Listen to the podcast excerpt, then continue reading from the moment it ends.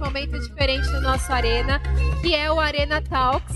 Como você pode ver, a gente está aqui com a Arena Moema, Moemou. Dá aí uma boa noite especial pra galera, Jonas. Boa noite, galera da Zona Norte. Boa noite, galera linda de Moema. Muito feliz de estar aqui com vocês no Arena Talks. Vai ser demais. Fica ligado, chama seus amigos. Vai mandando o link pra geral que vai rolar muita conversa boa aqui. A gente também tá hoje com o André, da equipe Colina, Arena ZN. Pra cima, Colina!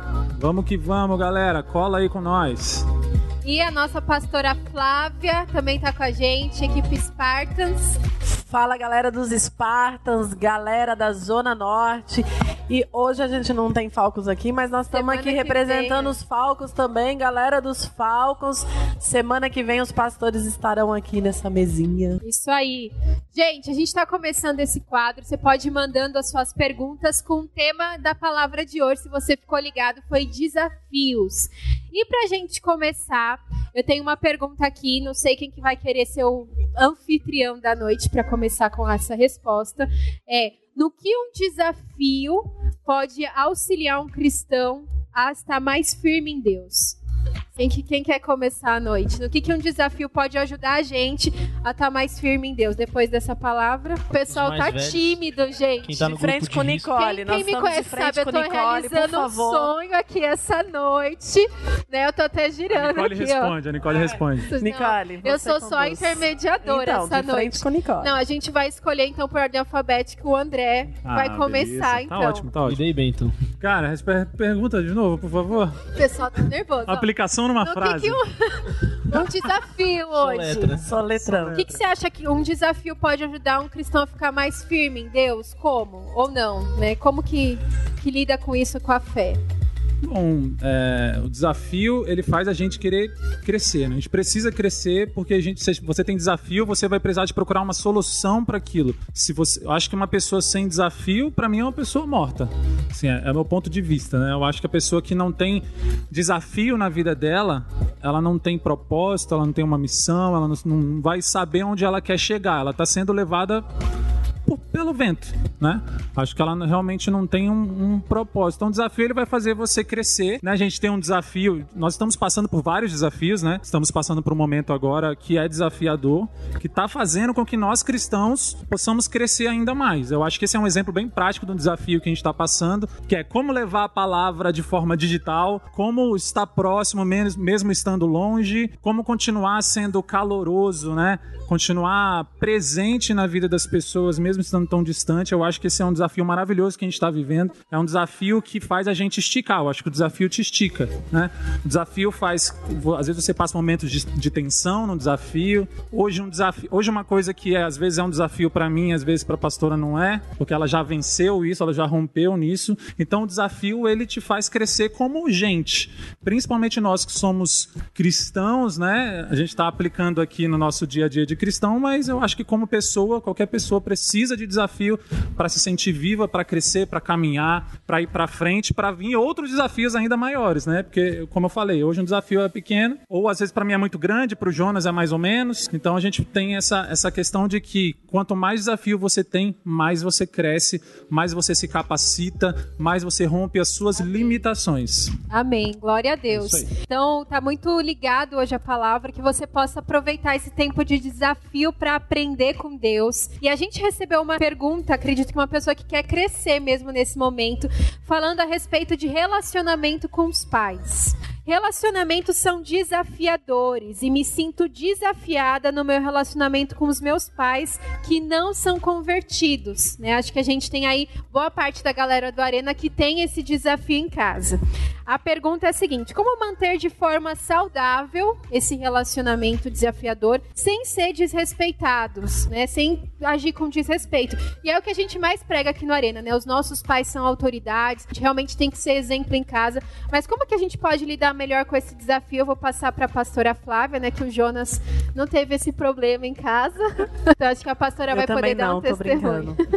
Porém, né? Bom, esse é um grande desafio, mas como a Nicole falou, é algo que a gente prega aqui no Arena, é algo que a gente fala em todas as oportunidades que nós temos. Nós, como jovens cristãos, nós temos que honrar os nossos pais e as nossas mães, independente de quem eles são ou do que esteja acontecendo. Eu creio que a melhor forma de você vencer esse desafio é você aceitando esse desafio que vem de Deus para as nossas vidas. E é dessa forma que nós somos testemunhos em casa. Eu costumo dizer que para mim como pastora, uma das maiores alegrias é quando eu vejo jovens que trazem o pai e a mãe, porque o normal é o pai e a mãe trazer filho, porque eles já são autoridades e eles já influenciam os filhos. Agora, quando o filho consegue trazer um pai e uma mãe, significa que ele venceu esse desafio e ele foi testemunha no próprio lar.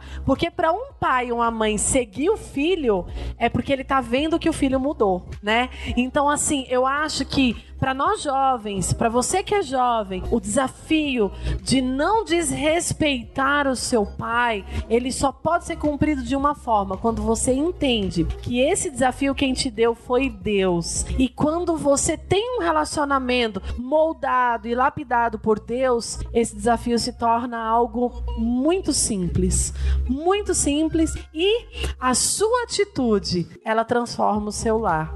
Então eu acho que é sim um desafio, mas ele se torna difícil quando você não tem relacionamento com Deus. Eu acho que quando você é um jovem que tem um relacionamento com Deus, você encara isso com facilidade. Posso, posso complementar? É, bom, tem uma frase do, do, bispo que eu uso muito quando eu vou falar com, com os com meus discípulos sobre família, que ele fala que família é o laboratório da sua missão, né? Tá? Eu acho que isso é muito importante, muito sério quando você tem esse entendimento. Primeiro que nós somos Bíblia, né? Na nossa casa, nós devemos ser Bíblia. Assim, eu acho que o desafio é esse, na verdade. É você realmente ser coerente com o que você prega, né? Ser coerente com o que você está vivendo, para que você seja Bíblia para as pessoas que não a leem. Né? Então, se o seu pai, se os seus pais não leem a Bíblia, não são cristãos, você é Bíblia para eles. Né? Eu tenho um, um testemunho inverso que foi esse caso, né? Eu trouxe eu e meus irmãos, nós trouxemos a nossa mãe para a igreja. E ela era espírita de candomblé. E é até legal de dizer porque ela pegou uma interferência. A gente era da igreja batista, uma igreja super tradicional.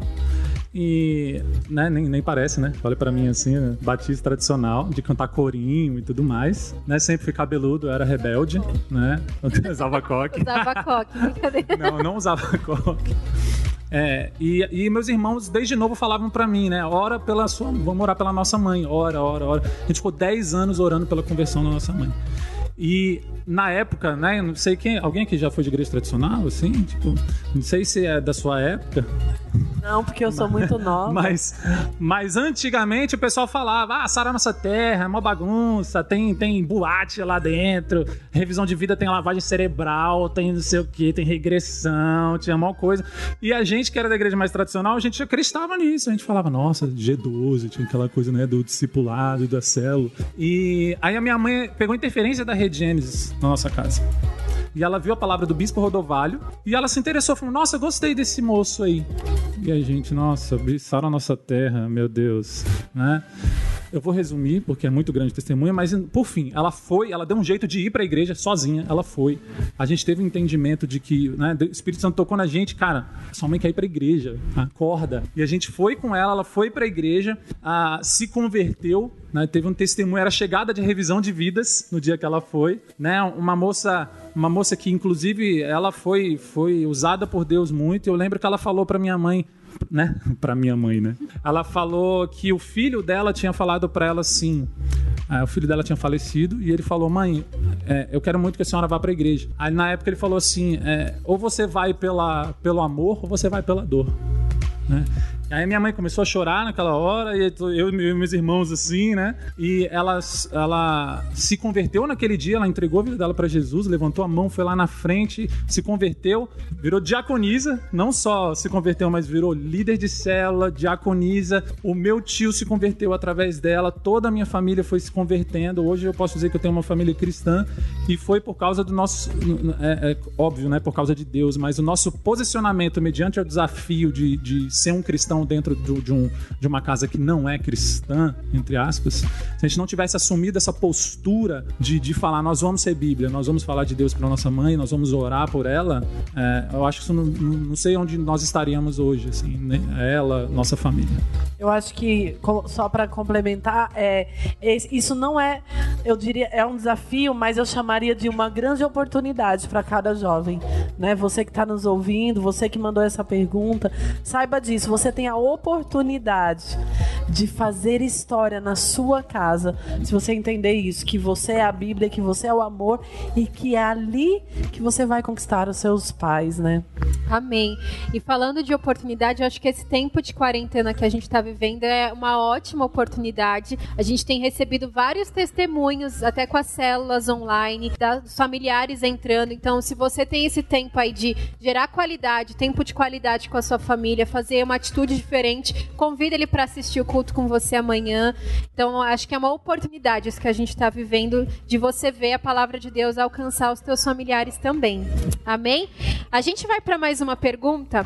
Essa aqui está bem ligada à palavra, fala assim: Em meio a tantos desafios que Moisés passou para conduzir o povo à terra prometida, Jonas, para você e não desistir. Como podemos permanecer firmes no nosso dia a dia e fazer o mesmo?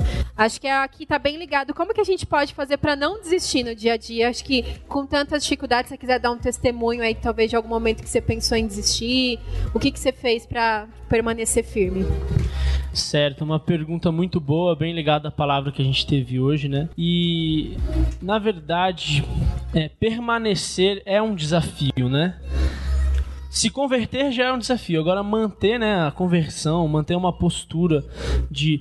É, até Paulo diz, né? Até que se forme o caráter de Cristo no, nas pessoas, ele é sofredores de parto, né? Então, assim, é realmente uma dor de parto formar o caráter de Cristo em alguém. Então, permanecer é um desafio maior do que se converter, né? Por isso que a gente tem que ficar sempre ligado, é, sempre buscar realmente fazer perguntas como essa para entender como que eu posso permanecer, como que eu venço o desafio é, de não desistir, né? E eu tenho sim um testemunho bem interessante sobre uma área que eu pensei em desistir, que foi quanto ao meu casamento, né?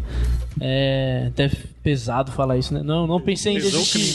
Não pensei em desistir do Não pensei em desistir do meu casamento. Calma, vamos corrigir. Do meu noivado na época, né? Não pensei em desistir. Calma, calma. Não, de... não pensei em desistir do meu casamento, né? Do meu noivado. Pô, meu, né? Não dá, né? Desistir do casamento não dá. Mas foi uma época em que eu tava namorando com a Carol e eu tomei uma. Eu, eu falei assim: não, eu quero noivar, eu quero casar, mas, bom, tem que dar um passo pra frente, né? Tem que noivar, né? Se eu quero casar, eu tenho que noivar. E aí eu falei: não, vou então aproveitar e a celebração está chegando, eu vou fazer uma surpresa e vou. E vou ficar noivo. E foi uma decisão assim do nada. E aí, de repente, a partir do momento que eu pensei em tomar essa decisão, começou a vir os desafios ficarem cada vez maior. E cada vez mais eu era resistido nessa área. Foi impressionante. Foi só tomar uma decisão de fazer algo, né, de, de noivar, que eu comecei a ser resistido e resistido e resistido. E foi um momento, e o pastor Sabai que me acompanhou de perto ali, né? Foi um período bem complicado assim. E eu pensei sim, não noivar. Em, em, e até cheguei a falar pra Carol, mandei uma mensagem pra ela, falei assim: ó, né? Imagina o coração dela, coitada. Carol tá chorando Carol, já aqui, gente. tá emocionada. Não, e é, é, é, bem, bem engraçada essa história, porque engraçado e triste, né? Rir pra não chorar. Engraçado pra quem? Triste. É engraçado é. hoje, né? É engraçado hoje, que já superamos. Estamos casados há quase dois anos anos aí, hein? Ô, oh, glória a Deus. E foi assim, quando eu vi que as coisas começaram a ficar difíceis, eu falei, meu, não é possível, isso aqui é um sinal de Deus, tá falando pra eu desistir. E uma coisa que eu aprendi com a liderança, com os meus pastores, foi que Deus, na verdade, nunca faz a gente desistir de algo, né? Mas eu fiquei com aquilo na minha cabeça, não, tá tudo muito difícil, então é pra eu desistir. E foi quando eu tomei a decisão de desistir. E eu não só desisti, como eu chamei a Carol e falei assim, ó, eu tô desistindo. Eu ia, eu falei, eu ia noivar com você em tal data, ia fazer fazer tal coisa, de tal jeito, de tal forma, mas não vou fazer mais nada. E nem sei se eu ainda quero continuar, não sei se o que, que Deus tá falando comigo, vou morar, que eu não sei se Deus tá confirmando o nosso relacionamento. Gente, ela morava em São Carlos, eu morava em São Paulo, a gente só tinha WhatsApp. Ela ficou. Ela, ela me conta hoje, né? Que ela ficou tão desesperada. Eu recebi ligação da mãe dela, do pai dela. E eu tava muito confuso ali naquele momento. E o engraçado é que é, durante todo esse tempo que eu tava resistindo, né? Que eu tava é, tomando uma decisão de vou, não vou, vou, não vou eu tinha um sonho. E o meu sonho era o seguinte: eu tava dirigindo um carro, rapidão. De repente aparecia uma mulher e uma criança na minha frente, como se fosse uma faixa de pedestre, igual tem em Brasília, o pessoal faz esse sinal assim. E eu tentava frear e atropelava com tudo aquela mulher, aquela criança. Eu falava, misericórdia. E sabe quando você já sabe que você vai sonhar uma coisa? E eu me pegava no dia seguinte com o mesmo sonho. Eu falei, não, dessa vez eu vou conseguir parar esse carro. Não é possível. Eu já tava ligado. Só que de repente parece que ela chegava antes ainda e eu atropelava da, da mesma forma. Isso foi continuando, foi continuando. Era um loop, assim, era um sonho que acontecia direto, cara. E é, eu comentei esse sonho várias vezes com, com meu pai, até com a Carol mesmo. Eu falava, meu, não sei o que tá acontecendo, tô sonhando isso direto e tal. O que, que será? Deve ser isso. E aí chegou no dia que eu, que eu desisti de tudo, né? Ela ficou desesperada. E aí, depois, sei lá, de uns três dias, eu, eu, eu falei: Não, meu Deus do céu, eu tô fazendo uma cagada. Eu vou noivar sim, eu vou fazer dar certo. Foi até que eu chamei o André, a gente veio aqui na igreja correndo. A gente fez um vídeo, né? Gravamos um vídeo com música. Com música. E, enfim, eu fiz dar certo esse momento, né? Eu falei pra Carol, falei: Não, calma, é, vamos nas celebrações, tal, quem sabe, né? Não sei o quê. E. Era só uma pegadinha, Carol. E aí, o, e a gente tava sendo tão, tão resistido nesse. mais emoção, né? É, a gente tava sendo tão resistido nessa área, depois que eu tomei essa decisão, que vindo para São Paulo, a Carol e a família dela sofrem um acidente, que um caminhão veio na contramão na, no, na estrada e pega eles. Aí a Carol me manda uma mensagem falando assim, ó, batemos o carro, não sei onde está meu pai, não sei onde está minha mãe. Eu falei, mas calma, pelo menos eles estão vivos? Ela respondeu, não sei se estão vivos.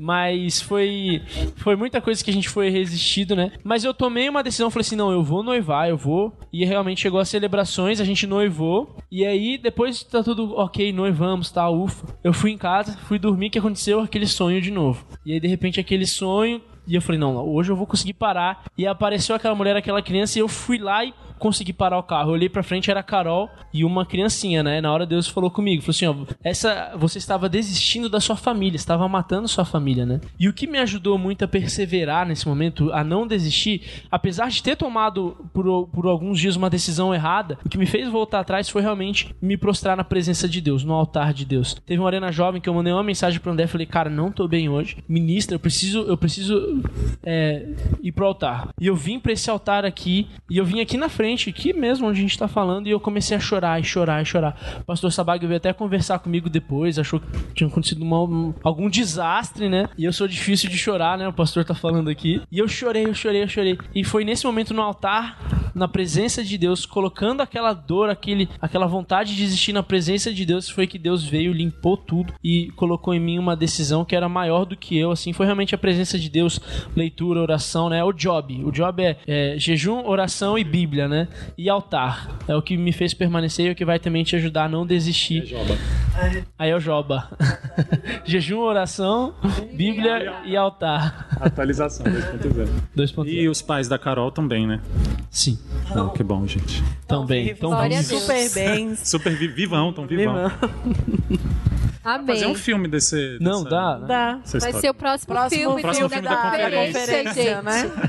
Vocês já, já sabem tem roteiro, aí. Tem a gente ficou se matando pra achar um roteiro, já temos um roteiro para o próximo. Glória a Deus. e faz o roteiro. Sempre foi Deus. Deus. Aí. Pronto. Ó, pronto. Resolvido, gente, ó. Guardem Spoiler, o segredo. quem aparecer, quem assistiu, sabe já como é que vai ser o filme é. da, da conferência. Você vai se lembrar.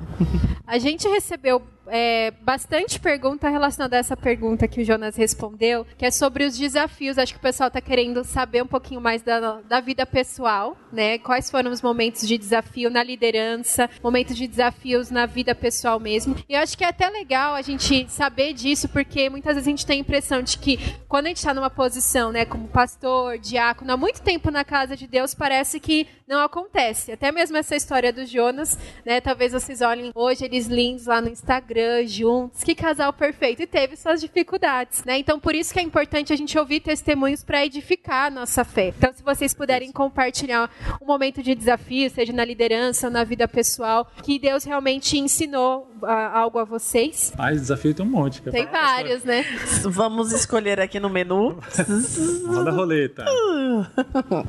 Bom, a nossa vida, quando você aceita o desafio de ser um líder, a sua vida se torna um desafio né? E eu acho que tá voltando na primeira pergunta, né, que o André respondeu, é, a vida cristã, eu acho que ela é feita de desafios, por quê? Porque senão você acomoda, você se, você é, ou vai se tornar um cristão muito mimado, ou a sua fé vai ficar rasa. Os desafios ele vem para provar a nossa fé, para que nós possamos é, elevar o nosso nível de, de, de fé, de confiança, né? E bom, eu e e meu marido, nós estamos aí num.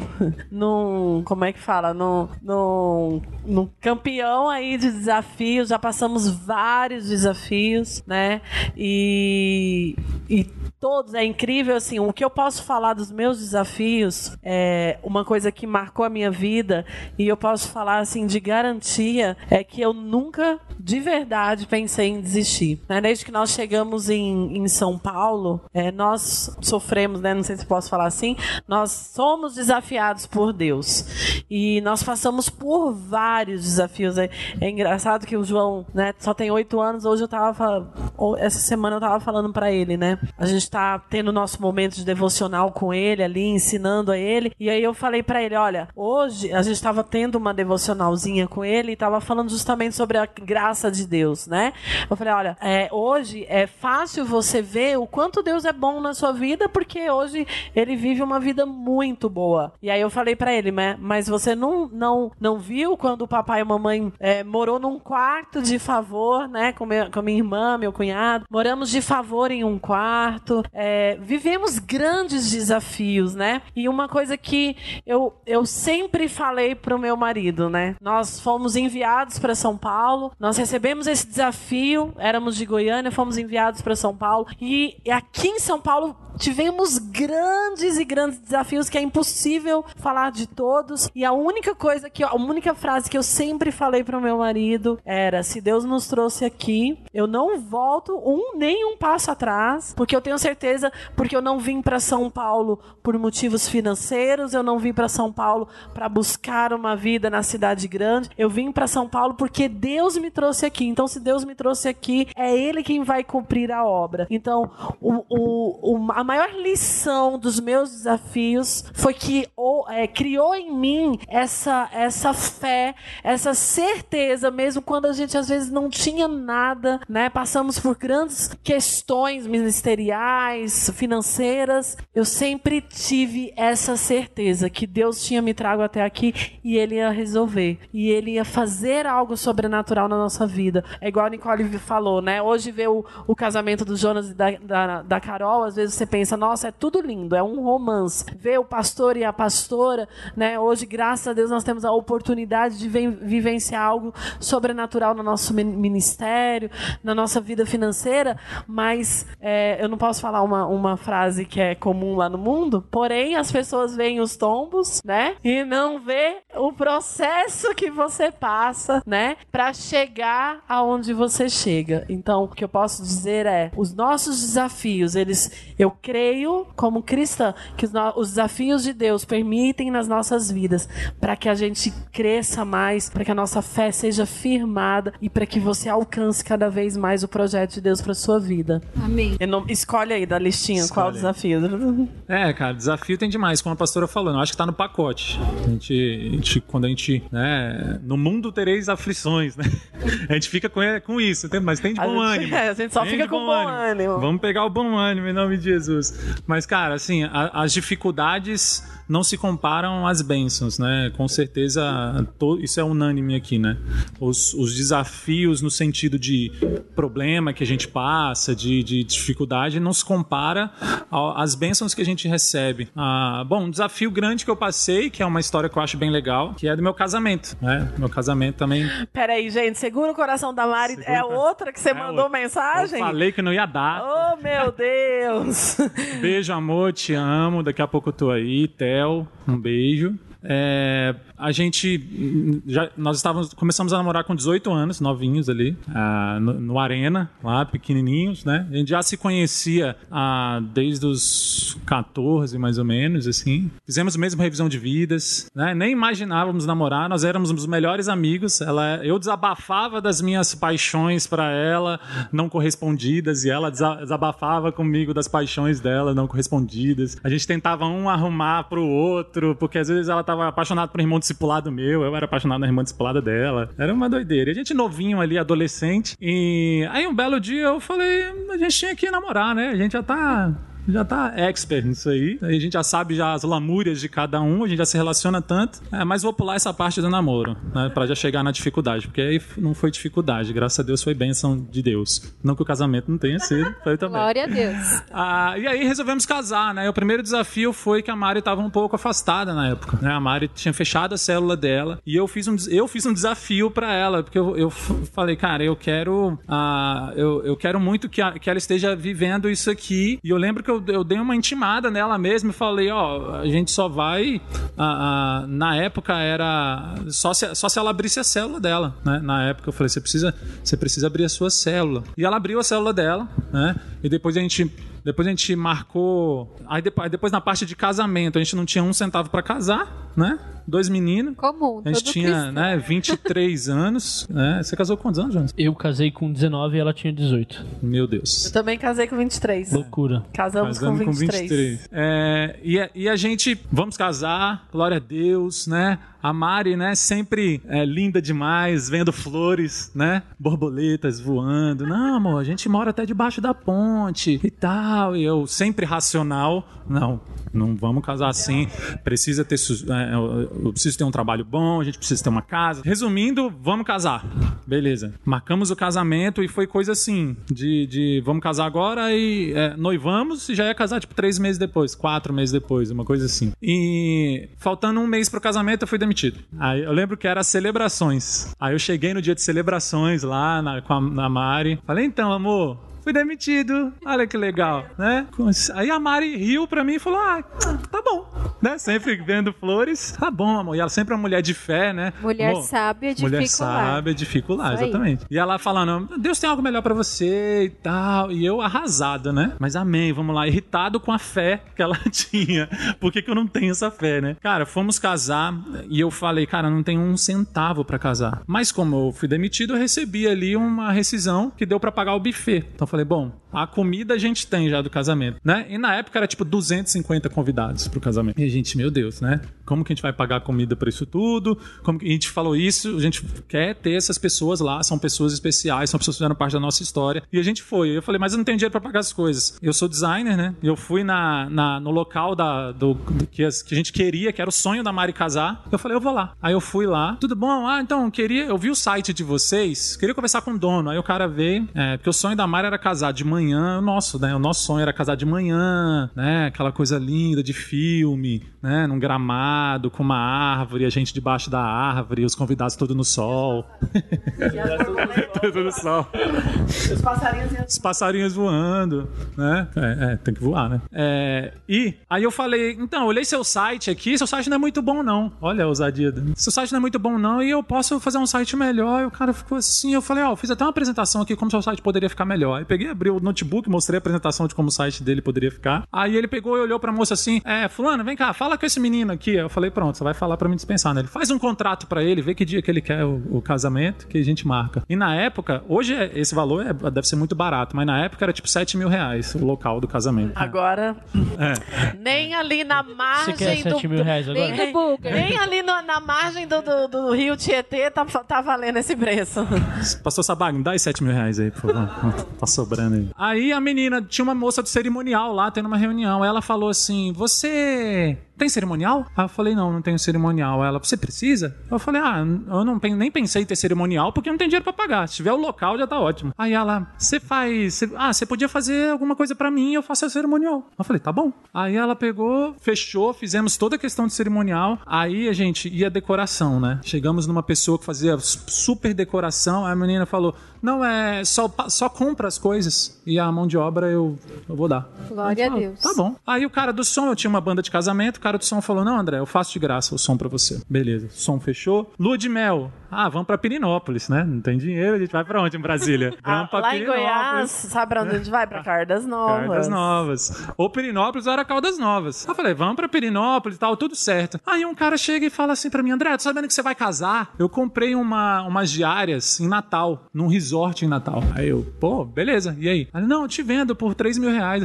beleza, irmão, pode vender pra outro, porque eu não tenho um centavo, tô desempregado, eu não tenho um emprego, você não tá entendendo. E o cara me conhecia. Resumindo, o cara, no fim das contas, tanta negociação, eu já tinha falado, não quero, não precisa, vou pra Pirinópolis. Ele falou, pega e quando você puder, você me paga. E quanto você puder pagar? Eu falei, tá bom, gente. Então beleza, né? Fechado. Aí o pastor, lembra do pastor Júnior? Da, da- que é Stone agora, né? Na época era South Bend. Eu dou a passagem.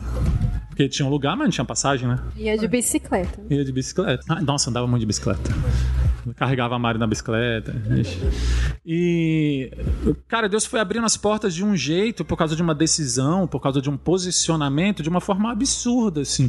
Mas teve mesmo o baque do primeira decisão. Achei interessante isso, porque comigo também foi assim. Depois que eu Amor, decidi e aí, amor, porrada- você também foi assim, amor? Misericórdia, foi não. Não, eu digo assim, o baque, o baque que eu digo é de desafio. De eu ter dado um passo, porque a gente acha que. Porque o que, que a gente escuta sempre? Você tem que se posicionar. Se posiciona que as portas vão se abrir. Né? Que vai ser tudo perfeito. Aí você se posiciona, você toma uma porrada. Aí você, opa, falaram que eu tinha que me posicionar, não me posicionei agora tomando porrada, né? Na verdade, você se posiciona e você, sim, vão vir os ventos, né? Vão vir as dificuldades e comigo não foi diferente do Jonas. Tipo, veio as dificuldades da gente poder falar. Eu, ah, uma coisa que eu esqueci de falar. O buffet, o, o pai da Mari ia pagar. Viu, seu Eloy? Se o senhor estiver assistindo aí, Eita! Meu Deus, eita glória. Não vou falar tudo, não, porque senão, né? Ele pega um Se voo pra, controla, pra se São controla. Paulo, aí lascou. Ah, não, mas os aeroportos, tão, os aeroportos estão fechados, né? Então não, né? Pode Tá, viajar, tá né? fechado. Tá fechado? Então tá bom, vou falar chega. então. Você já tá casado, né? Fala ou não fala, gente? Se quiser que eu fale, Casos responde de aí. Fala. família. Responde aí. Coloca aí na hashtag aí. Fala André. Fala do meu sogro ou não fala do meu sogro? Qual o nome dele? Eloy. Seu Eloy. Seu Eloy, pode sair daí, vem cá. Vem aqui, dá Entra seu Eloy. Vamos receber o seu Eloy. Cara, o seu Eloy falou assim: como eu falei, na época, 7 mil reais pra um. Pra um pra- o buffet era tipo, sei lá, 10, 12 mil reais, que também hoje é super barato. Ah, você que tá pensando em casar, meu filho, se atente aí, porque não é barato, não. Se posicione. É, se posiciona que você vai começar a tomar as é um porradas. desafio. Mas vai dar tudo certo. Aí ele falou assim: ele falou que ia pagar o buffet. Só que, né? Lá de Minas. O que, que a gente Aquela faz em Minas? tranquilidade, Tranquilidade. O que, que a gente faz? comendo Não, pão de queijo. tia Nica faz o bolo. É. Seu Toninho faz o salgadinho. O porco a rolete. Pô, a gente faz uma feijoada Pururuca, manhã, um porquinho tropeiro, E tá pururuca. bom. Aí quando a gente passou o valor pra ele, ele falou: Vocês estão malucos? Vocês estão querendo ostentar, que não sei o quê. Eu não vou. Que isso? Vocês estão doidos? Vocês não têm dinheiro? Vão querer pagar isso tudo? Lá, lá, lá. Aí eu, né, homem de Deus, falei: Não tem problema, eu pago. Eu Com o meu dou trabalho. conta, eu tenho braço, eu tenho pernas. Eu vou trabalhar e vou pagar. E fiz e paguei mesmo. Na verdade, fui demitido pra pagar. Não, mas você Mas trabalhou pra eles. Mas trabalhei. E, enfim, conseguimos pagar tudo, conseguimos casar, fomos pra lua de mel, fizemos a tal da gravata.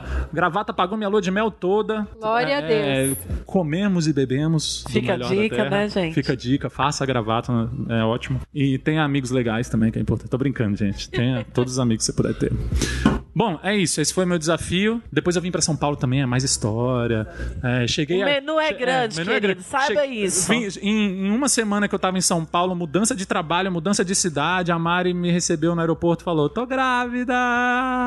Aí eu, ah, amor, que legal, que bom, glória a Deus, eu sempre quis ter um filho, né?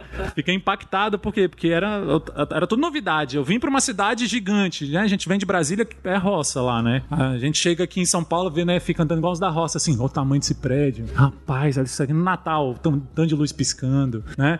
Aí eu descubro que eu vou ser pai. Eu vou ser pai. Vocês têm noção disso, gente? O que é ser pai? Não tem, né? Não sabe, né? Eu tenho como Sabe ser mãe. como é.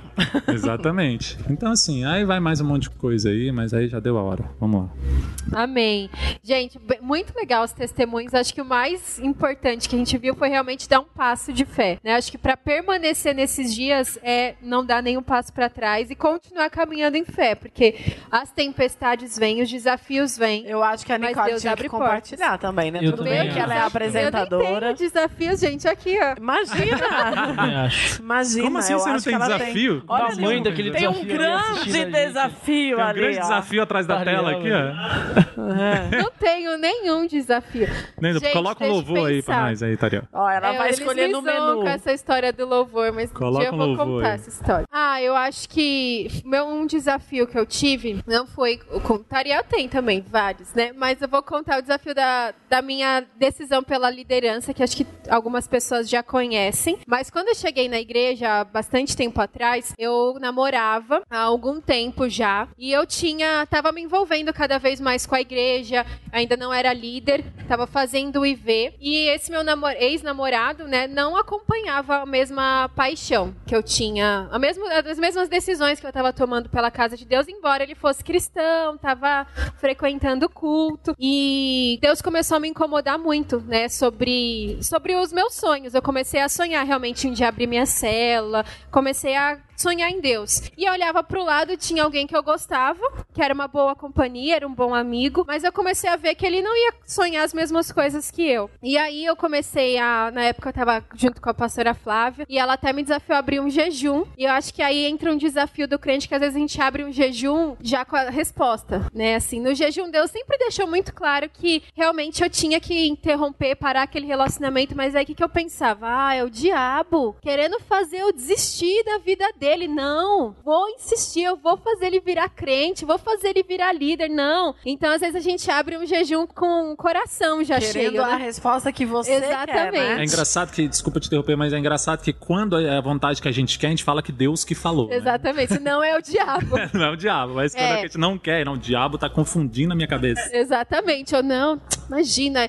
E aí eu fiz um jejum, fiz dois jejuns e continuava lá, o diabo falando três, comigo. três mas queria foi, foi o melhor de Um três. é bom, dois, mas três é. E assim, é...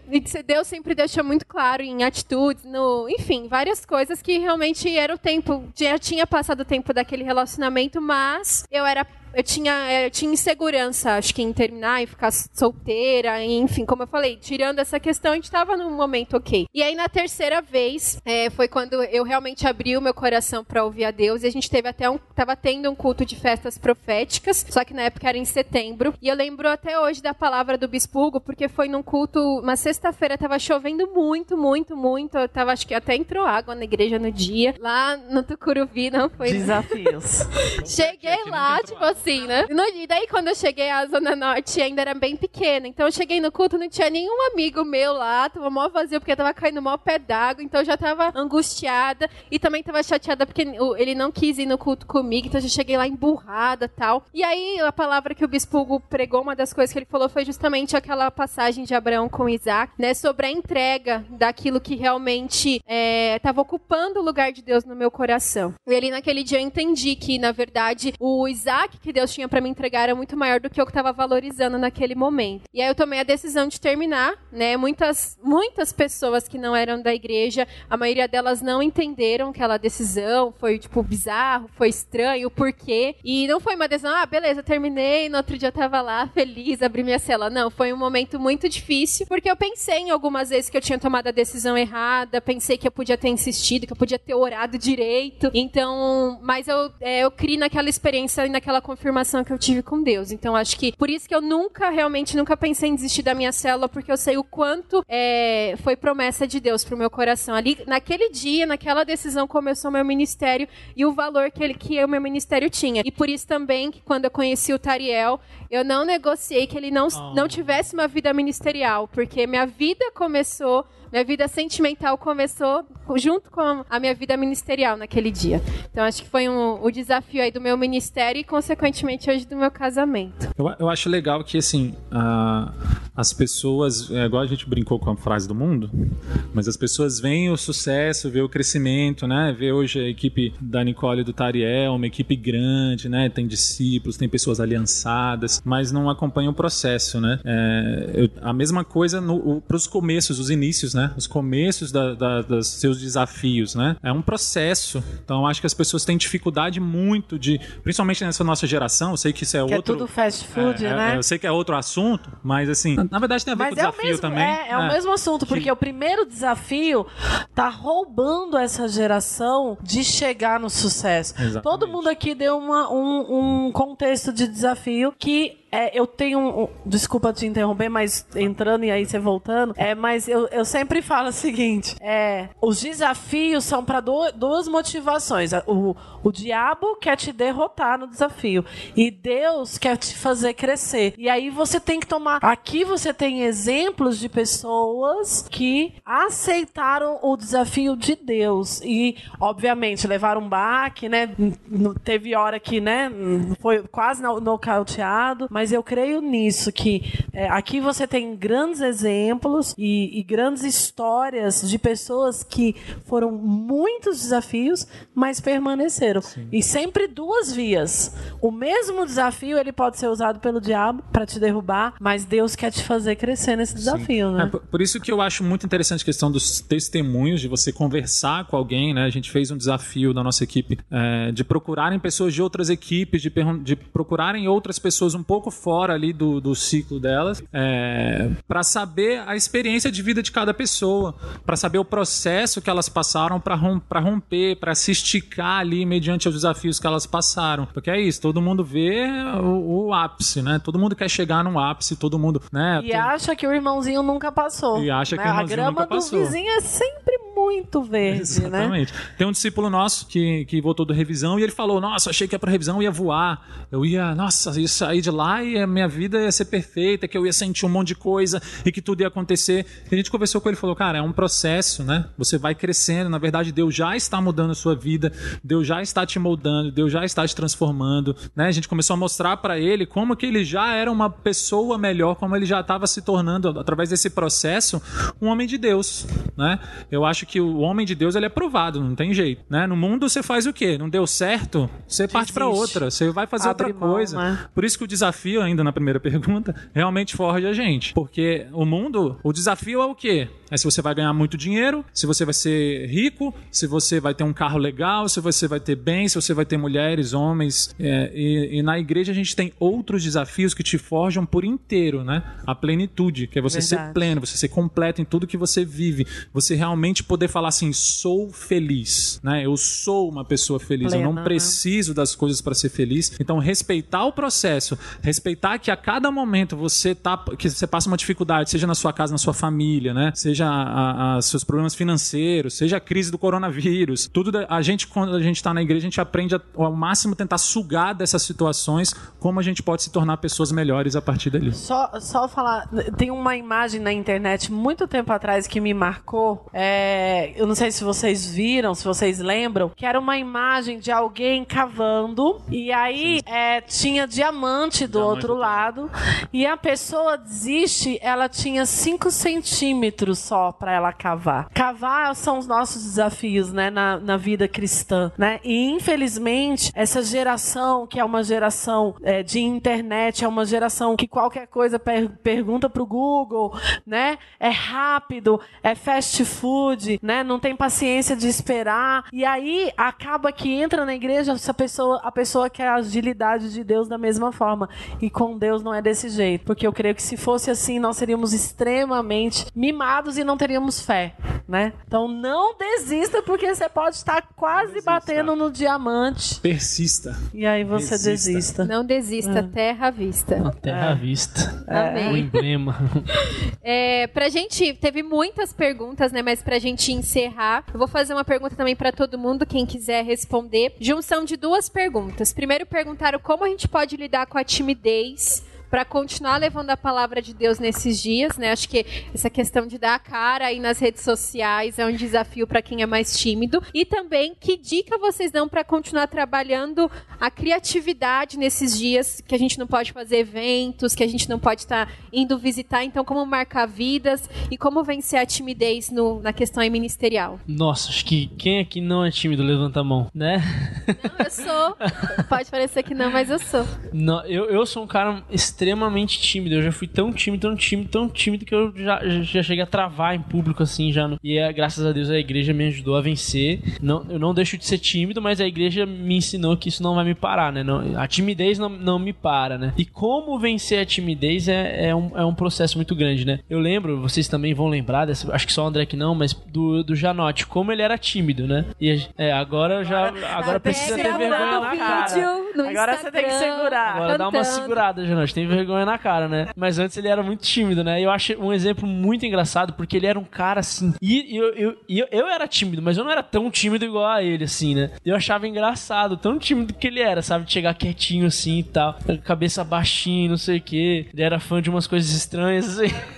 Nós não Deixa vamos comentar. fã de umas coisas é. estranhas. Como é, que é isso? Depois não, a gente ficou conta. feio esse negócio. É. Era de uma cantor. Um gosto musical zoado. Ele gostava de emocore, ele gostava de emocore. É. Uma cantora. Usava Restart. o cabelo pior. assim. É pior. pior que Restart, gente, complicou. É. E o Janote, ele, eu achava muito engraçado porque ele era muito travado. E eu consegui ver esse processo de como a igreja ajudou ele a se tornar até sem vergonha agora, né? né? Vocês conhecem o Janote. E eu acho que a igreja ajuda muita gente a destravar, né? A, a aprender a falar em, em, público, aprender a não, não deixar a timidez. Desafia. Por causa dos desafios, né?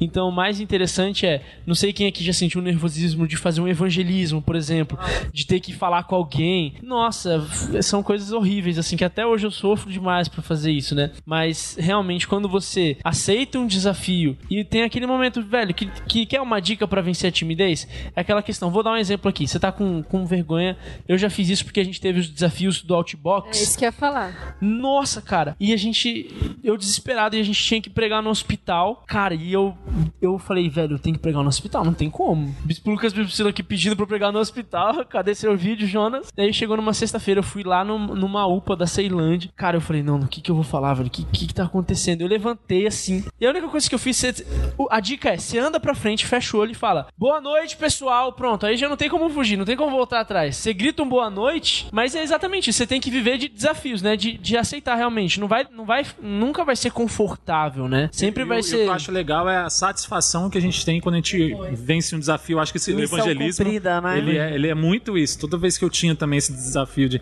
pela timidez de falar em público e tal, quando acabava eu falava, nossa, né, consegui, isso me fez muito bem, além de fazer bem para a pessoa que está ouvindo, né, acho que faz melhor ainda para gente que conseguiu vencer um desafio. É, eu tive é, também, era tímida de carteirinha e um pouco mais, quando era pequena eu até escondia das pessoas do tanto que eu era tímida mesmo, e, e a liderança me desafiou e eu lembro que na época ainda que eu era líder em Goiânia, é, eu e uma amiga, a gente ia para um parque chamado Vaca Brava, em frente ao shopping, e a gente, as duas eram tímidas, então a gente tentava ir juntas justamente porque a gente se entendia. E aí era aquela coisa assim, tava vindo uma pessoa, e aí a gente falava, não, agora eu vou, agora eu vou, agora eu vou, e a pessoa passava. Aí você, não, a próxima agora eu vou falar. Sempre um falava pro outro, vai, vai, vai, vai, vai, vai, vai, vai, Passou. E aí era assim, passava 10, a gente parava um, mas a gente parava, né? Então, eu acho que é isso, é, é você é aceitar o desafio. A timidez não tem como. A, a palavra de Deus, ela é clara nisso, né? Por que, que a timidez pode nos roubar? Porque você paralisa. Então, é você aceitar o desafio e, e fazer né? Sim. Não é, É, eu- confortável mesmo, mas. Eu lembro, eu lembro que né, eu sou, eu sou o mais novo lá de casa, né? Ou seja, o mais zoado, né? Todos os mais velhos sempre pegavam, né? Fazia. As, as minhas irmãs faziam xuxinha no meu cabelo, aquelas coisas, né? É, e eu sempre fui muito tímido, extremo, ainda sou bastante. Eu tava falando até com o Tariel, Tariel, não vou não, cara. Esse negócio aí de. Eu, vai ser só o. É o que deixa mais tá só, falando. Só o Jonas e a Nicole. Viu, gente? Ó, timidez foi embora, Deus curou. Não é, é porque o time dele tem esse problema. Ele fica tão nervoso que ele começa a falar demais. É, pelo menos eu sou assim. Eu tô, Descobri por que que eu falo muito agora. Você vai falando, falando, Ah, falando, falando, falando, falando, entendi. falando. Mas É a isso. timidez. É a timidez. É uma forma de disfarçar que você tá tímido, na verdade, né? Então você vai falando, inventando coisa pra falar, até você não tem mais assunto. Mas eu lembro que eu tinha vergonha, eu sempre falo isso, eu tinha vergonha de comprar pão. Eu chegava na padaria e eu ficava olhando pro padeiro, assim. Aí ele. E, Oi, querida. É, oi, boa tarde. Cinco pães. Né? Atender telefone, eu nunca atendia telefone. Nossa, isso era. Nunca, eu, nunca. O negócio de atender telefone em casa, mas atende telefone. Não, não vou atender o Eu telefone. não gosto até hoje, Não confesso. vou atender. Não eu não gosto. fazia nada disso. Conhecer gente nova. Meu Deus. Quando a Mari. Depois perguntem pra Mari, quando ela me conheceu como eu era. Parecia mesmo bicho do mato. Eu não conversava com ninguém. Eu conversava com ela só. Na época, ela era uma das poucas amigas que eu tinha, assim. E acabou. E foi com ela que eu fui aprendendo mais, porque a Mari sempre foi na despachada, falava com todo mundo. A Mari eu chamava de tronco de enchente, né? Que a gente ia saindo da igreja, o culto acabava às 10 a gente saía meia-noite, porque ela ia conversando com todas as pessoas até chegar na porta da igreja. Hoje ela diz que sou eu que faço isso. É, então sempre fui muito tímido, mas a- aí como que faz pra cantar? Eu, meu sonho era cantar, né? Aí lá na sede, cheio de gente, né? Culto com duas, três mil pessoas, aquela coisa, eu olhava, meu Deus. Aí uma vez eu, fui- eu só comecei tocando violão, né? Pelo menos você não precisa falar. Mas mesmo assim, morrendo de vergonha. Depois fui tocar teclado, depois comecei a cantar, né? E aquilo pra mim, eu vou contar um segredo pra vocês, gente. Toda vez que eu ministro, eu não almoço. Faz três dias que o André não Faz come. três dias que eu não como. Eu não almoço. isso que é magro. Eu só como, normalmente Ah, eu gente, como fica a depois. dica. Todo dia. Fica a dica. Por quê? Porque eu fico com medo de ter dor de barriga, né? Eu tô olhando pra TV de novo, em vez de olhar pra cá. André, deixa eu te contar Tão uma coisa. que eu fico. Eu- então eu não, eu, eu ainda não venci a timidez, apesar de eu, de eu romper, eu falo, vou assim mesmo, só vai, né? Vai com medo. Mas eu ainda sou muito tímido. A pastora pediu hoje, grava um vídeo aí de você aí arrumando. Super bem, gente. Vocês receberam o Ai, eu, vídeo. ai, meu Deus do céu. Eu falei, Tarel, não sei fazer isso não. Ele, cara, você acabou de fazer aí. Tipo, eu falei, ah, não, mano, não sei fazer esses negócios não. Eu faço pra minha equipe só, gravo áudio, mas eu morro de vergonha da- de, de, de, é, debaixo da mesa. Escondido. Discípulos, é o seguinte. Vamos lá, vocês são vencedores. Olha, eu com 13 anos fui no meu primeiro acampamento da igreja. É, algumas pessoas conhecem aqui o pastor na época. Lá em Brasília ainda era espaço alternativo. Nem tinha espaço alternativo, na verdade, na época. Tô revelando aqui minha idade. E aí nós fomos no acampamento, não tinha revisão de vidas. Fomos no acampamento dos adolescentes. E depois do acampamento sempre tinha aquela festinha e tal, né? Chamando que é o pós, pós-revisão, né? Tinha festinha e fui pra festinha. Chegou na festinha, tinha lá o desfile do mais, do mais, do mais garanhão, né? Do mais é, extrovertido. E aí, obviamente, eu ganhei da mais tímida. E na época, nós ainda eu tinha a mais tímida, o mais tímido, eu não lembro quem era, porque Bem eu fiquei legal tão essas premiações, eu fiquei né? tão chocada. assim. Eu E adorei, assim, vou né? aplicar isso na minha equipe. Aí o que, que acontece? Ainda tinha que desfilar com a faixa, gente. Bullying santo. Fiquei chocada. Genial. Né? É, Mas faz hoje isso hoje, vamos você vê. É bullying. pois é, mas isso rompeu, Mas marcou. era bullying mesmo. Marcou, né? Eu fiquei liberar Desviou o chocada. depois, perdão mas- agora. Né? Nem vou contar quem fez e tal. Depois a gente conta nos bastidores. Mas foi isso. Então, assim, realmente, pra vocês verem que aqui, ó, são quatro tímidos de carteirinha e nós estamos aqui rompendo os limites. E a gente pulou uma pergunta, né? Como ser criativo Como nesse, agir com nesse criatividade nesses dias de coronavírus, de coronga. Quarentena. É. Diga aí, senhor. criativo. Cara, eu, Criativa. eu, não, Esse André senhor criativo. aqui, é de É Ferreira o de Pau. cara, é, o cara da criatividade. Eu não, eu não sou- sabe quem é a criativa? A Mariana Stefano. Ela sempre que faz. Ela é minha diretora de criação lá em casa. Ela que sempre tem as ideias, eu executo e ganho crédito. Brincadeira. É, mas tem um fundo de verdade. Cara, a gente tem feito muito do que todo mundo já tem feito, assim, né? Por aqui pela ZN. A gente tem feito células ao mais interativo possível. Lá em casa a gente tentou montar meio que um cenário, assim, como se fosse esse, só que, né, na verdade é uma TV atrás que a gente coloca o logo da nossa equipe, a gente coloca o tema da célula, né, a gente vai começar agora a atualizar, vai ter versículos, né, é, a gente tem tentado ser mais, mais dinâmico, dinâmico possível com, com a nossa célula. A gente chama todo mundo pelo, pelo né, o Zoom, Hangout, seja lá qual aplicativo você usa aí. A gente tem feito isso. Ah, uma coisa que a gente tem feito que tem sido muito legal é trazer as pessoas. A Mari sempre compartilha a tela do ao vivo e junto com o pessoal. Então todo mundo assiste o culto junto, né? Pelo aplicativo. Em vez de cada um assistir na sua casa, todo mundo assiste pelo aplicativo. Então a gente fica compartilhando. E aí, o que você achou e tal? É, estamos incentivando as pessoas a fazerem isso. A gente tem feito devocional todo dia de manhã às 8h30